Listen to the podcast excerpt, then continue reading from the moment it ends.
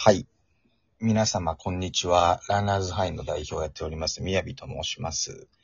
今回ですね、まあ僕はもともと すごくインタビュー大好き人間なんですけれども、その中にですね、あの、すごく活躍されてる、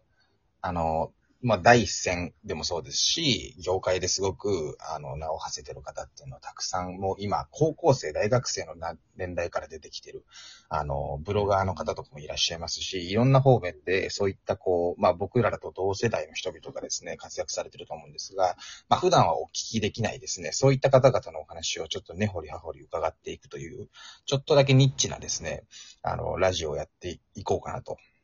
思っておりますので、まあ、毎週のキュレーション、キュレーションと合わせて、ぜひ聞いていただければなと思っております。で、今回はですね、あフォトグラファーであります、ゴーダさんという方をお招きしてるんですけれども、まあ僕はもともと、あのーいろんなおおつながりがあって、知り合いでお写真撮ってもらったりしたんですけれども、ちょっと、あの、僕が話すより自己紹介していただいた方がわかりやすいかなと思いますので、ゴーダさん聞こえますか？はい。こんにちは。えっ、と、こんにちは。えっと、小田正人と申します。本日はよろしくお願いいたします。お願いします。えっ、と、そうですね。自己紹介としましては、えっ、と、今、大学3年生の建築学生です。で、えっ、と、大学では、えっ、と、衣装設計って呼ばれる、まあ、いわゆるその建築の、建築のデザインって言われるような、こう、えっ、と、設計を学んでます。はい。衣装設計。で、はい。あの、例えば、建築の中でも結構いろいろあって、例えばその構造の設計をしたりとか、はい。こう、構造の計算をしたりとか、まあ、もちろんその建物だけじゃなくて、まあ、例えば都市の設計だったりとか、あーこあもっと長いスパンで見るような、こう、設計とかっていうのもあったりする中で、はいまあ、いわゆるこう、デザインとかって呼ばれるような、あの、まあ、建物のその。中だったり、外装だったりっていうところとかを設計する衣装設計を学んでおります。すごいですね。なんか、はい好きな、こう、衣装け、衣装設計のはい。パターンとかってあるんですか？ちょっと急にふ、ふ、ほい、あの、掘り下げて申し訳ないんですけど。いえいえ、えっ、と、そうですね。まあなんか僕もまだまだその勉強は足りないなとは思ってるんですけど、まあその中で僕が好きだなと思うのは、はい。やっぱりこう、部屋の、まあ、つながりとかっていうところで、すごいこう、まあ、どっちかっていうと、近代、こう、建築がどんどん硬くなってるようにすごい感じていて、はい。まあ、例えばこう、昔の日本の、あの、和の建築と比べると、例えばすごい壁が冷たく感じたりとか、硬く感じる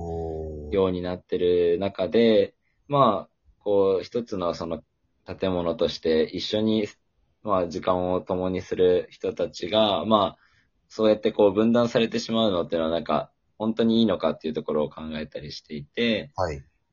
なので、まあ、自分の設計もそうですし、まあ自分が好きな設計とかもそうなんですけど、こう、いかにその一緒にいる人たちとのつながりとかをこう、まあ、空間とかグラデーションみたいな形で柔らかくできるかっていうところが、自分の、まあ、建築の中でその、気にな、気になってたりとか、掘り下げたいところかなっていうふうに思っております。調和性とはちょっと違う、いますか？あ、そうですね。調和とか、まあ、その、もちろん、こう、プライベートなところとかで、しっかりとこう、壁を作るところも必要なのかなとは思うんですけど、なんか、こう、すべて硬すぎるのではなくて、その柔らかいところと硬いところがこう、まあ、グラデーションのように調和していった方がいいのかなっていうふうに考えてますね。なんか緩急とか強弱を、そうですね。はい。あれですよね。ちょっとあの、コンセプトとかの部分はですね、うんはいお伺いしたいと思うんですけれども、はい。他に、あの、建築関係以外でもいろいろと活動されてると思うんですけど、そのあたりにうんうんついては、うん。あの、どんなことをやられてるんでしょうか？そうですね。えっ、と、一応その、このこの前の4月、こと、この4月か。から、いえっ、と、一応その事業として開業して、はいえっ、と、ウェディングフォトグラファーとして活動してます。すごい、ちょっとこれあの、エールを。すごいありがとうございます。そうですね。えっ、と、これに関して言うと、はいまあなんかもともとその建築を大学で学びたいっていうふうに高校生の時に思って、はいでも、それまでこう特にじゃあ、なんだろう、普段から絵を描いてる人かっていうとそうではないですし、はい。なんか特にアートに触れてきた高校生とかではなかったので、はい。すごいこう大学、まあ建築を学べる環境になったはいいものの、なんか、このままで何もない自分がちゃんとそんな作れるのかっていうところがすごい不安になったっていうところもあって、なんかう、ん。その、もう大学入学してからすぐ、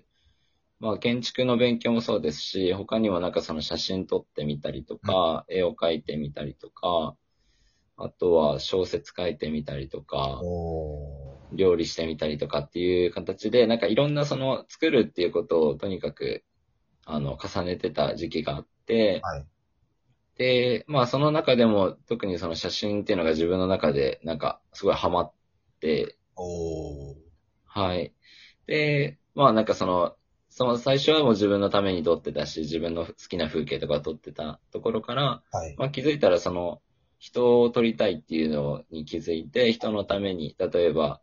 アーティストの写真、まあバンドの友達のアーティストの写真撮ったりとか、はい。なんか、こう、将来アナウンサーになりたい子の写真撮ったりとかっていうのを重ねていった結果として、うん。まあ気づいたらなんかその依頼としてもらえるようになったりっていって、で、まあ僕は昔からその結婚式とかウェディングがすごいなんか好きだなっていうふうに思っていたので、なんか気づいた時にはその自分が好きな写真とウェディングっていうのを重ねられたら、すごい自分も幸せなんだろうなっていうふうに気づいて、確かに。で、はい、昨年の12月ぐらいからアシスタントとして、そのプロのウェディングフォトグラファーのもとで修行をして、で、まあ、この4月ぐらいから徐々に独り立ちっていう形で事業を始めさせていただきました。いやー、すごいですね。僕とお写真も、はい。撮影していただいたり、本当にあの、うん、うん、一番最初にお会いした時も初対面とは思えない、あの、と、あの、撮影、撮影時の何でしょう、こう、すごく、なんでしょう、ほがらかに、にこやかな感うじ。うん、あの撮影できるっていう雰囲気がすごい、すごく本当にありがたかったなと思ってまして、うん、うん、うん、うん。あありがとうございます。本当にすごいなと思っているんですけれども、今は、うんうんうん。その二、軸としては、その、例えば建築と、おはい。写真家としての活動っていうのは結構メインになってくる形。そうですね。まあ、自分の中でのこう、立ち位置としては、やっぱりその建築を学んでるんですけど、まあその自分がこう、まあ普段設計課題とかでこう、まあ設計したとしても、それって立つことはないと言いますか、その。まうんあ、あくまでも課題で終わってしまうので、まあ、こう、アンビルドというか、あの、はい。それで終わってしまうものなので、なんかその、まあ、あー。なんだろう、いわゆる机上の空論じゃないですけど、まあ、そこ、その場でしかないので、僕はそれがこう、ある意味、形は違うんですけど、その写真っていう形で、その、まあ、社会にというか、こう、えっ、と、どう通用するのかっていうところとかを、まあ実際にこう、まあ、ウェディングフォトグラファーとしても、その、料代金をいただきながら撮ってるので、そこがこう、どうやったらその、アプローチできるのかとかっていうところを、まあその、えっ、と、建築の方では、まあ、立たないからこそそこの中で考えてるし、それを、まあ、形は違うと外で試してるっていうのが写真なのかなっていうふうに思っていん。ますね。はい。確かになんか、こういう、まあ、後ほどというか次回お伺いさせていただければと思うんですけど、何かこうはいいうことを人に伝えたいと思った時に必ずしも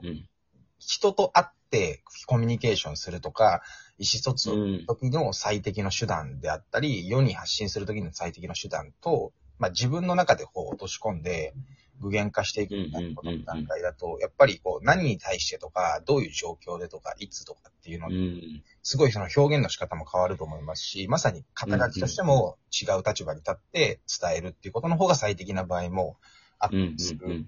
ん。んだなっていうのを僕はうん。あの活動を見ててちょっと思っていて、うん。すごくこ、いうやすごい流動的ですごいなと、その部分は思いますー、ね。うん。もう、あの、首がもげそうなぐらい今うなずいてましたね。確かにこう結構肩書きでここだわるがちだと思うんですよ、日本人は。うん。そうですね。でもそれをこう、どんどんどんどん、あの、なんでしょうね。行き渡、渡り歩いていけるっていうのがすごくうん。かっこいいなっていうふうに思いますしこれもしっかり、あの、実際にお金をもらって活動できるうん。っていうのはもうすごいことだなっていうふううん。うん。にうん。うん。思いますね。ありがとうございます。いや、あの、次回はですね、ちょっと、はい。あの、ラジオトークというこの番組のですね、設定とですね、12分っていうのがですね、一本撮り勝負っていう、あの、まあ、良い面もあり悪い面もあるので、うん。そうですね、ちょっと分割してですね、いろいろと、あの、また貴重なお話を掘り下げてお伺いしたいなと思います。うん。ありがとうございます。今回ちょっと、現在、どういった活動をされているのかっていうことをうん。うん。中心にお伺いしたんですけれども、次回は、どういうコンセプトを持って活動に取り組んでいるのかっていうことについて、うん少し深めに掘り下げさせていただければなと。はい。で、最後、もう一本取るんですけれども、その時は、あ今後の展望についてですね、うん。うん。うん。お伺いしていければなと思っております。お願いいたします。はい、ちょっと、本当に、あの、熱、熱がすごく伝わってきたので、あの、ぜひ、あの、リスナーの方もすごく、あの、学びになったんじゃないかなと思います。はい、ありがとうございました。ありがとうございました。